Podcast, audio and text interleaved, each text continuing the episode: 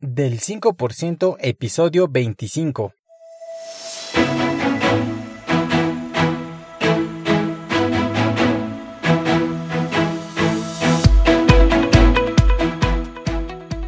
Hola, ¿qué tal? Mi nombre es Jorge Santiago y te doy la bienvenida a este tu podcast del 5%.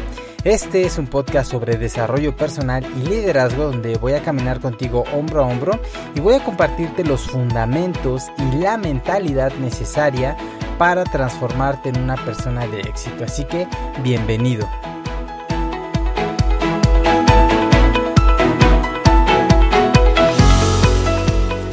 Hola, ¿qué tal? Te habla Jorge Santiago y te doy una muy cordial y calurosa bienvenida a este tu podcast del 5%. Hoy es el episodio número 25 y esta semana vamos a continuar hablando sobre el tema de delegar, del cual iniciamos hablando la semana pasada. Em, en este episodio, en el, en el, episodio de la semana pasada, estábamos hablando sobre cómo identificar eh, las tareas que sería conveniente delegar y cuáles no y cuáles son los principales bloqueos mentales a la hora de delegar. Hoy sí vamos a hablar eh, un poco algo más acerca del proceso que yo ocupo y que yo recomiendo para delegar. Así que si no has escuchado el episodio anterior, te recomiendo que lo escuches primero y que después regreses a escuchar este. Este episodio está dedicado a mi amigo, el, bueno, al usuario de Instagram que se llama a, arroba emprender ¿Y por qué? Porque él eh, fue de los que me preguntaba sobre este tema de delegar. Así que esto es lo que yo estoy haciendo y te repito, es lo que yo estoy haciendo como pequeño, como pequeño empresario o como pyme, podríamos decirlo así.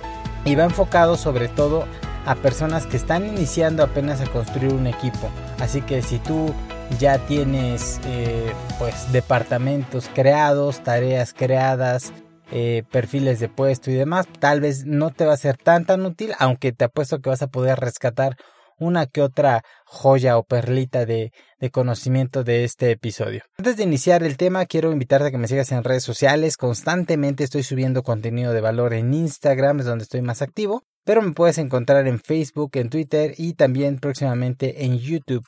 Me vas a poder encontrar en todos lados, estoy como JI Santiago L, JI Santiago así aparezco, así que búscame así o también en jsantiago.com. También si este contenido te gusta, te pido que por favor me regales un me gusta, que comentes, que compartas el contenido con alguien más a que le pueda ser de utilidad. Así, pues el podcast se va haciendo más visible y es más fácil que otras personas lo puedan encontrar y beneficiarse de él. Es lo único que te pido, ya que este contenido pues es gratis y es la manera en la cual tú me puedes apoyar. Por otro lado, si te interesa el tema de negocios, ya sean tradicionales, startups, negocios digitales, te recomiendo mi otro podcast que se llama Piensa Pyme, que es un podcast de negocios para emprendedores, donde tocamos varios temas eh, de interés para ese nicho. Bueno, pues ahora sí vamos a entrar de lleno en el tema. Mira, en el tema de delegar podemos identificar dos grandes grupos de tareas eh, o dos cosas que estaríamos delegando las tareas que se necesitan hacer exactamente igual todo el tiempo, que son sistemáticas, o sea, se, replican todo el tiempo, todo el tiempo es lo mismo. Y estas tareas son muy, son más fáciles de delegar porque pues simplemente es a enseñarle a alguien cómo se hace y punto. Y por otro lado también hay tareas que requieren, que requieren, perdón, de un criterio eh, un poco más específico, que requieren que se tome una decisión que pueda afectar pues a toda la empresa y no simplemente es hacerlo ya, sino que se requiere que la persona que lo vaya a hacer pues tenga un conocimiento previo y que tome una decisión particular. Entonces, bueno, las primeras tareas las vamos a llamar sistemáticas las tareas sistemáticas y las segundas, para efecto de este podcast, las vamos a llamar tareas de responsabilidad.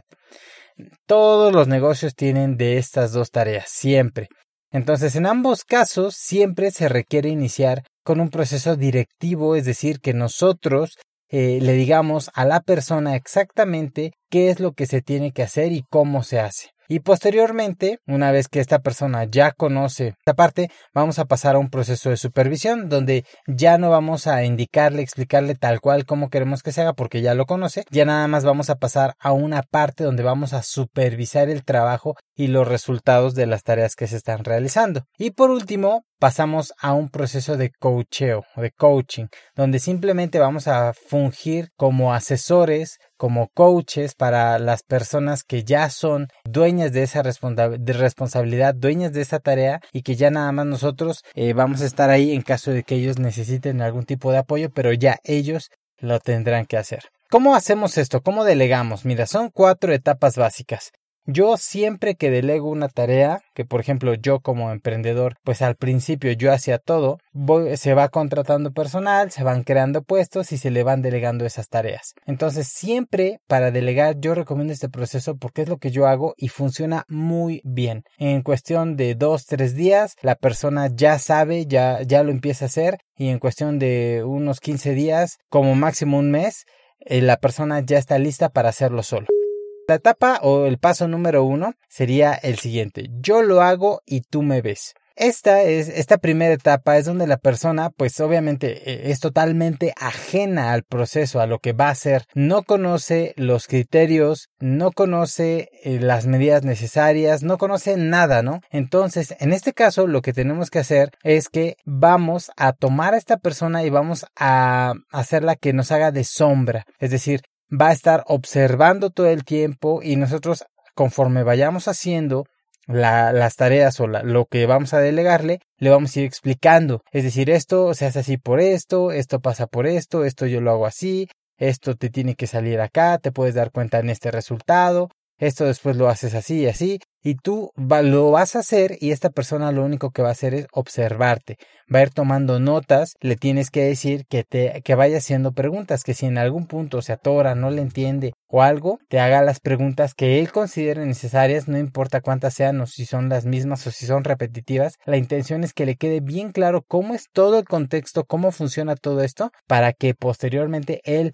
pueda hacer esa tarea. Este punto es muy importante porque muchos emprendedores lo que hacen es que contratan a alguien y le dicen, bueno, pues tu, trabajo ahora es vender. Entonces aquí está el producto y ten, y tienes que vender tantas unidades o tantas piezas o tantos contratos o tanto de lo que sea y ya. O sea, realmente no explican la política, cómo funciona, cuál es la filosofía de la empresa, cuál es el procedimiento que seguimos, o sea, nada, ¿no? Y, y, no solamente en puestos de ventas, en puestos operativos, en puestos de atención a clientes, en puestos administrativos. ¿Por qué? Porque lo que quieren los emprendedores es ya delegar la tarea y olvidarse de ello, pero si no delegas correctamente se va a hacer mal y al rato lo vas a tener que volver a hacer tú. Entonces la primera etapa es bien bien importante, que no importa que esa, esa semana o el tiempo que tú le estés enseñando a la nueva persona, vas a estar incluso todavía hasta más saturado de trabajo porque tienes que hacerlo y lo vas a hacer lento porque le tienes que ir explicando. Pero créeme, a la larga va a ser mejor.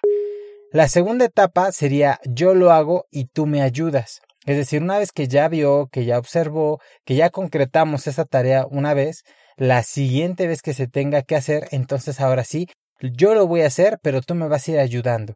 En esta segunda etapa, la persona ya conoce la situación, se supone que ya conoce la información necesaria para hacer la tarea, es decir, tiene la teoría y poco a poco vamos a ir empezando a involucrarla, pidiendo que nos ayude con ciertas partes, aunque nosotros vamos a ser los responsables por esa tarea, la persona a la cual se lo vamos a delegar va a empezar a contribuir, va a ir eh, viendo que cada cosa que se hace tiene una razón de ser, o sea, no lo hacemos simplemente porque se nos pega la gana así, sino que tiene una razón de ser, que eso acarrea ciertas consecuencias y también nosotros podemos irle haciendo ciertas preguntas y que él nos vaya indicando qué hacer para que él vaya concientizando, porque la primera vez como simplemente está observando, pues no va realmente a concientizar, a profundizar en los procesos, pero en la segunda vez cuando tú ya lo estás haciendo y él te ayuda, le dices, ok, ¿y de aquí qué se hace? Y entonces él va a decir, pues se hace esto. Y ya, ah, perfecto, ya lo haces. Y luego de aquí, ¿cómo le hago? Entonces él como que te tiene que ir guiando o puede llegar a una parte donde le digas, ¿y si hago esto, qué pasa? ¿O si hago lo otro, qué pasa? ¿Qué pasa si esto? A través de esas preguntas vas a ayudar a, a que la persona empiece a profundizar en los aspectos que se están delegando en el proceso y que entienda, no es simplemente que lo haga, sino que entienda por qué se hace de esa manera. En estas dos primeras etapas, el rol que tenemos es el directivo, el que te decía al principio. Es decir, nosotros vamos a dirigir las acciones, vamos a explicar exactamente y explícitamente qué es lo que queremos y cómo queremos que se haga, además de cuáles son los resultados que se tienen que obtener.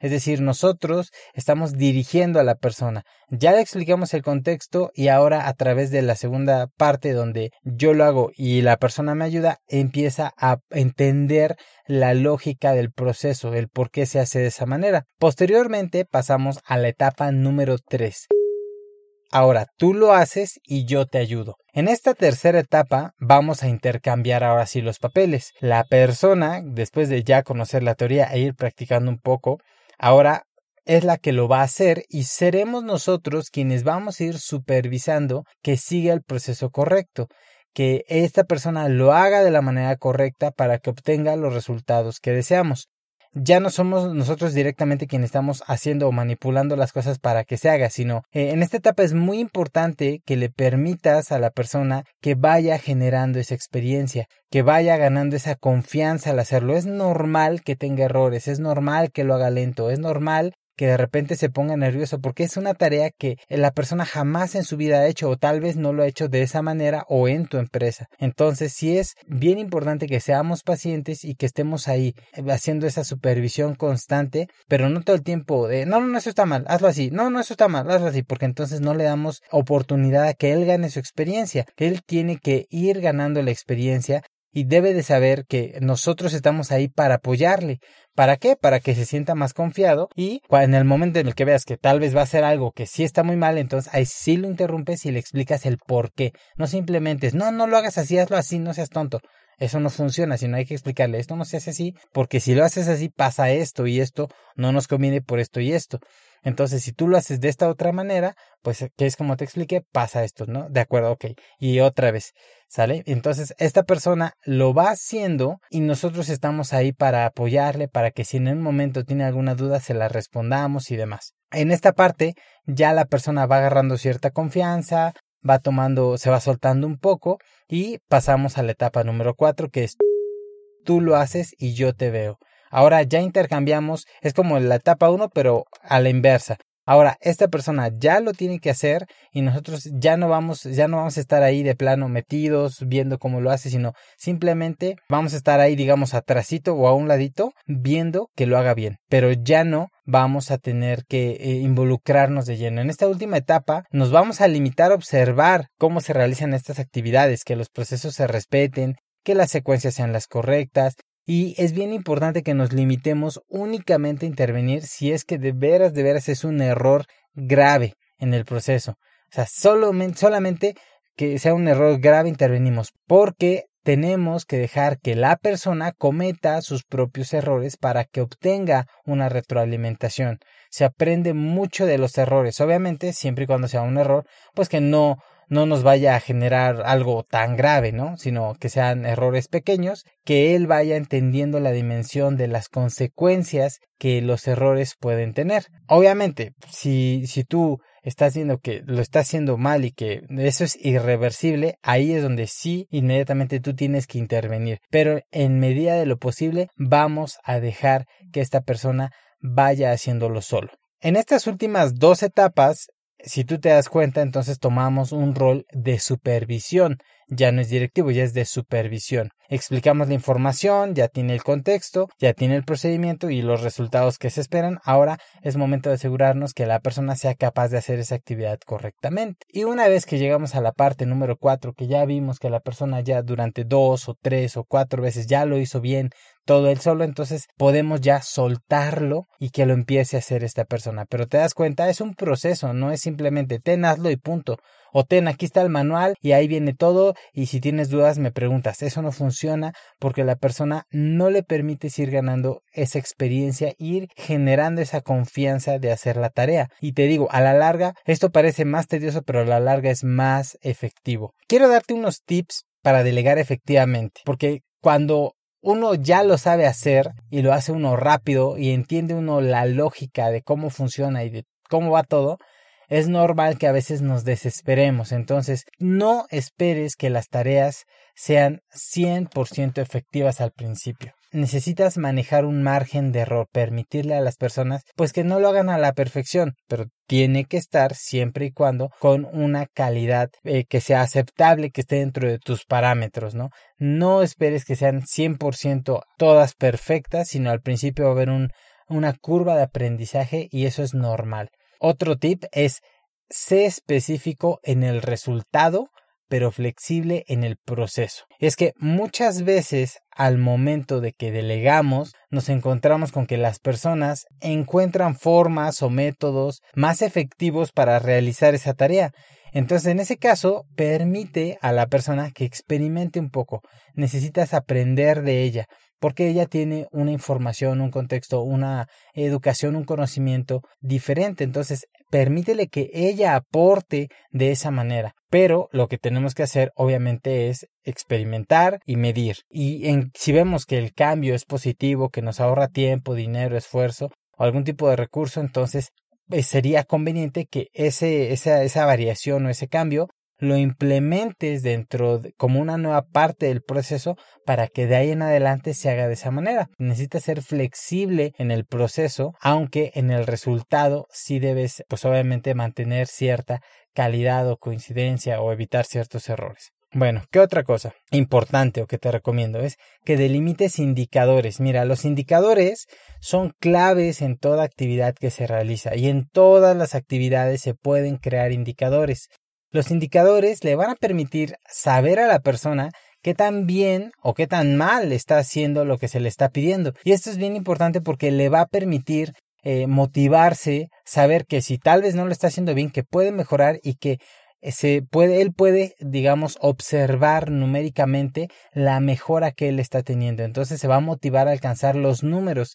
Ya que si solamente basamos el trabajo en un está bien o en un no, no está bien, eso es como muy genérico y no hay una manera de poderlo medir, mejorarlo y sobre todo optimizarlo, que todo es optimizable, todo es mejorable. Ahora, entonces, este proceso que te acabo de compartir, estos cuatro pasos y estos tips, son súper efectivos para tareas sistemáticas. Te estarás preguntando, ¿no? Recuerdas que hablamos de un proceso directivo, un proceso de supervisión y un proceso de coacheo. En estas cuatro etapas simplemente tomamos un rol directivo y luego un rol de supervisión, pero el rol de coacheo todavía no lo tenemos. ¿Dónde entra esta parte? Entonces, mira, hasta aquí ya vimos los dos primeros. El tercero, la parte del coacheo, se ocupa en actividades que necesitan desarrollar un criterio para generar una toma de decisiones. Generalmente cuando queremos delegar áreas donde la persona deba tomar decisiones de responsabilidad es donde tenemos que asegurarnos que la persona no simplemente sepa la información y sepa hacer las cosas, sino que entienda cuál es el criterio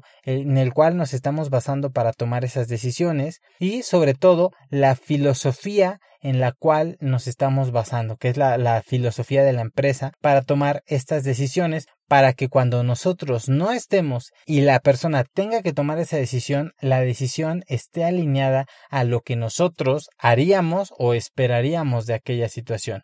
Este proceso que te voy a compartir es para crear un criterio y una toma de decisiones.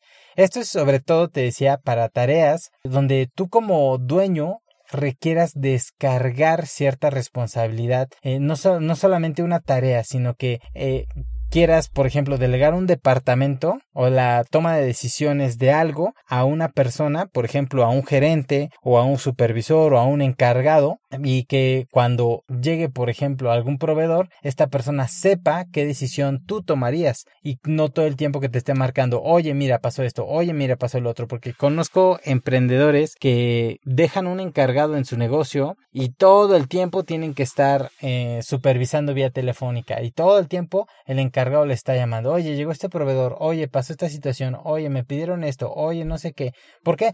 Porque no han creado en esa persona un criterio para poder tomar esas decisiones. Y si tú no haces eso, siempre todo va a tener que pasar por tus manos y tú vas a ser un cuello de botella que le va a impedir a que tu negocio crezca y sobre todo que trabaje sin ti, que es lo que todo emprendedor tendría que estar buscando cuando crea una empresa. Con este proceso tu equipo va a saber qué criterio puede usar para tomar las decisiones y que éstas siempre pues estén alineadas a la filosofía de negocio y a la decisión que tú tomarías. Entonces, para este segundo proceso, la persona que obviamente ya debe haber pasado por el primer proceso, ya debe conocer toda la información técnica, todos los procesos, todos los detalles, los resultados que se esperan, los indicadores y demás.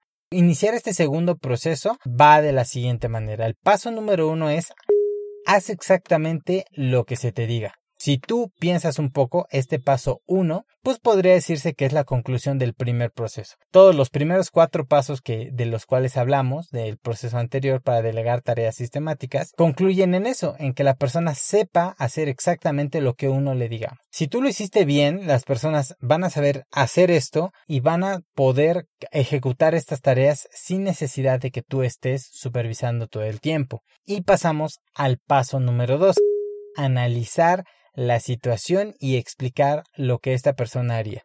Cuando sean tareas o sobre todo decisiones en las cuales pueda haber eh, no solamente una, sino varias variables y que no esté siempre en el mismo contexto, es donde vamos a entrar en este segundo nivel. La persona a la cual estamos delegando esta tarea y esta decisión necesita analizar la situación, tomar en cuenta toda la data que tengamos disponible y en base al análisis que él ya hizo que tome una decisión. Esa decisión te la va a presentar a ti y te va a explicar o va a tratar de defender por qué cree que es la decisión correcta, así como explicar los pros y los contras de esa decisión le va a ayudar mucho para que pueda ir desarrollando ese criterio, pero al final pues eres tú quien va a decidir qué se hace. Podrás observar con este proceso vas a ver su criterio, qué es lo que él piensa que es correcto y qué es lo que no es correcto. Y le vas a indicar si es que tomó una mala decisión, no es simplemente, no, no, no, te dije que eso no se hace así, hazlo así.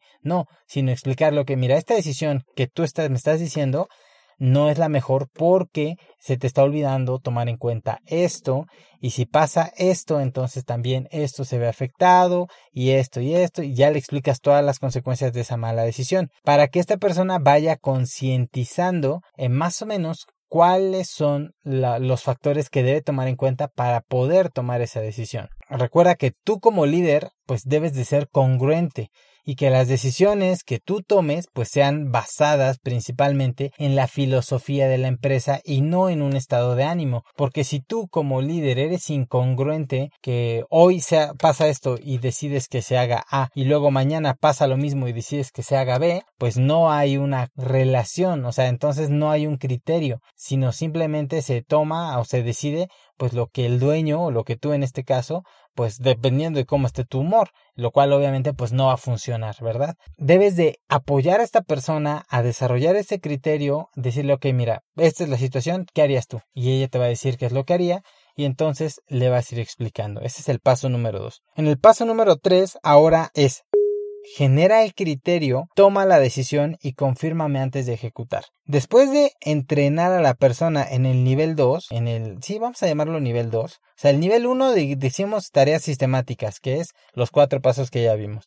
En el nivel 2 es donde la persona ya analiza la situación y nos explica qué haría, pero al final de cuentas nosotros tomamos la decisión. Y en este nivel 3 va a generar el criterio, va a tomar la decisión y solamente nos va a confirmar antes de ejecutar. Entonces, si ya lo entrenaste muy bien en este nivel 2, que puede tomar una semana, seis meses o incluso hasta años, vamos a pasar al nivel 3, que es donde ya vamos a soltarle un poco la, responsabilidad, donde vamos a dejar que la persona por sí misma ya empiece a tomar decisiones y que solamente sea necesario que confirme con nosotros antes de ejecutar para evitar algún error. Es decir, ya tuvo que haber hecho todo el análisis, toda la talacha, ya tuvo que haber analizado los pros y contras, ya tuvo que haber tomado la decisión y solamente nos dice, mira, toma esta decisión, se va a hacer por esto y esto y esto, solamente confírmame. Entonces tú le das el visto bueno y ejecuta. Esto simplemente lo que busca es eh, poder descartar algún error grave antes de ejecutar la decisión. Pero si te das cuenta, en el nivel anterior tú tomabas la decisión y la persona solamente te, decía o te, te explicaba lo que esta persona haría. Ahora la persona ya toma la decisión y ya nada más confirma contigo que todo esté bien. Y pasamos al nivel número 4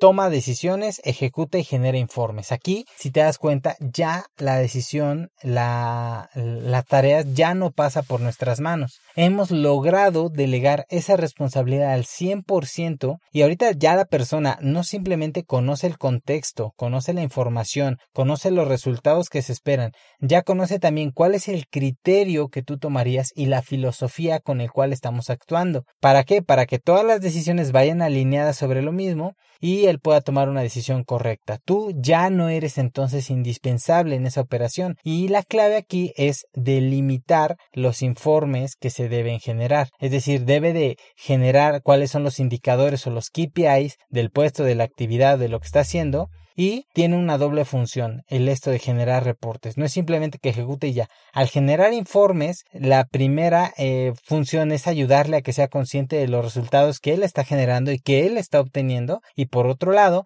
que le permita tener un punto de evaluación para saber cómo está actuando o las decisiones que él está tomando, qué resultados están trayendo. Logrando esto, tú incluso puedes eh, salirte, estar ausente un día, una semana, irte de vacaciones y la persona ya sabe cuáles son las tareas que se van a hacer, cuáles son las responsabilidades que él tiene y cuál es el criterio que debe tomar para poder ejecutar eso y tomar esa decisión. Recuerda que al delegar todos ganan. La persona en la cual tú estás delegando gana porque está desarrollando sus capacidades, está más preparado, está más comprometido con el negocio porque él está creciendo. En segundo lugar, tú ganas porque liberas tu tiempo para poder dedicarlo a otras tareas más importantes o a otras cosas áreas del negocio o a otras cosas que te gusten. El negocio gana porque también está creciendo, se están colocando los cimientos para poder crear un negocio grande que se puede escalar y hasta tus clientes ganan porque no van a tener que estar dependiendo específicamente de ti o que tú tomes una decisión. ¿Cuántas veces te ha pasado que vas por una situación te dicen, no, es que no está el gerente y yo no puedo tomar esa decisión. Y entonces tienes que regresar y es una molestia o tienes que hacer doble gasto, cosas así, ¿no? Entonces, si te das cuenta, eso pasa porque no han seguido este proceso. Entonces, al seguir este proceso, tú estás garantizando que las cosas se hagan bien que se les, que se les dé perdón, solución a las dudas y a los problemas que también los clientes puedan tener. Y obviamente pues este es el primer paso para que tu negocio pueda funcionar sin ti. Si tú logras hacer esto y crear puestos y delegar todas las tareas, va a llegar un momento en el cual tú puedas ir al negocio, puedas estar ahí por gusto y no por necesidad. Así que eso es todo lo que tenía para ti el día de hoy. Espero que esta información realmente te esté siendo útil. La verdad es que yo hubiera querido saber esto antes de empezar porque una vez comete tonterías por ignorancia. Y pues si este eh, contenido te fue útil o te gustó, pues déjame un comentario, una valoración de 5 estrellas en iTunes, un me gusta, comparte con alguien que le pueda gustar o ser de utilidad este contenido y así podemos llegar juntos a más personas. Eso es todo por el día de hoy muchachos, les mando un fuerte abrazo y les deseo que tengan una excelente semana. Chao.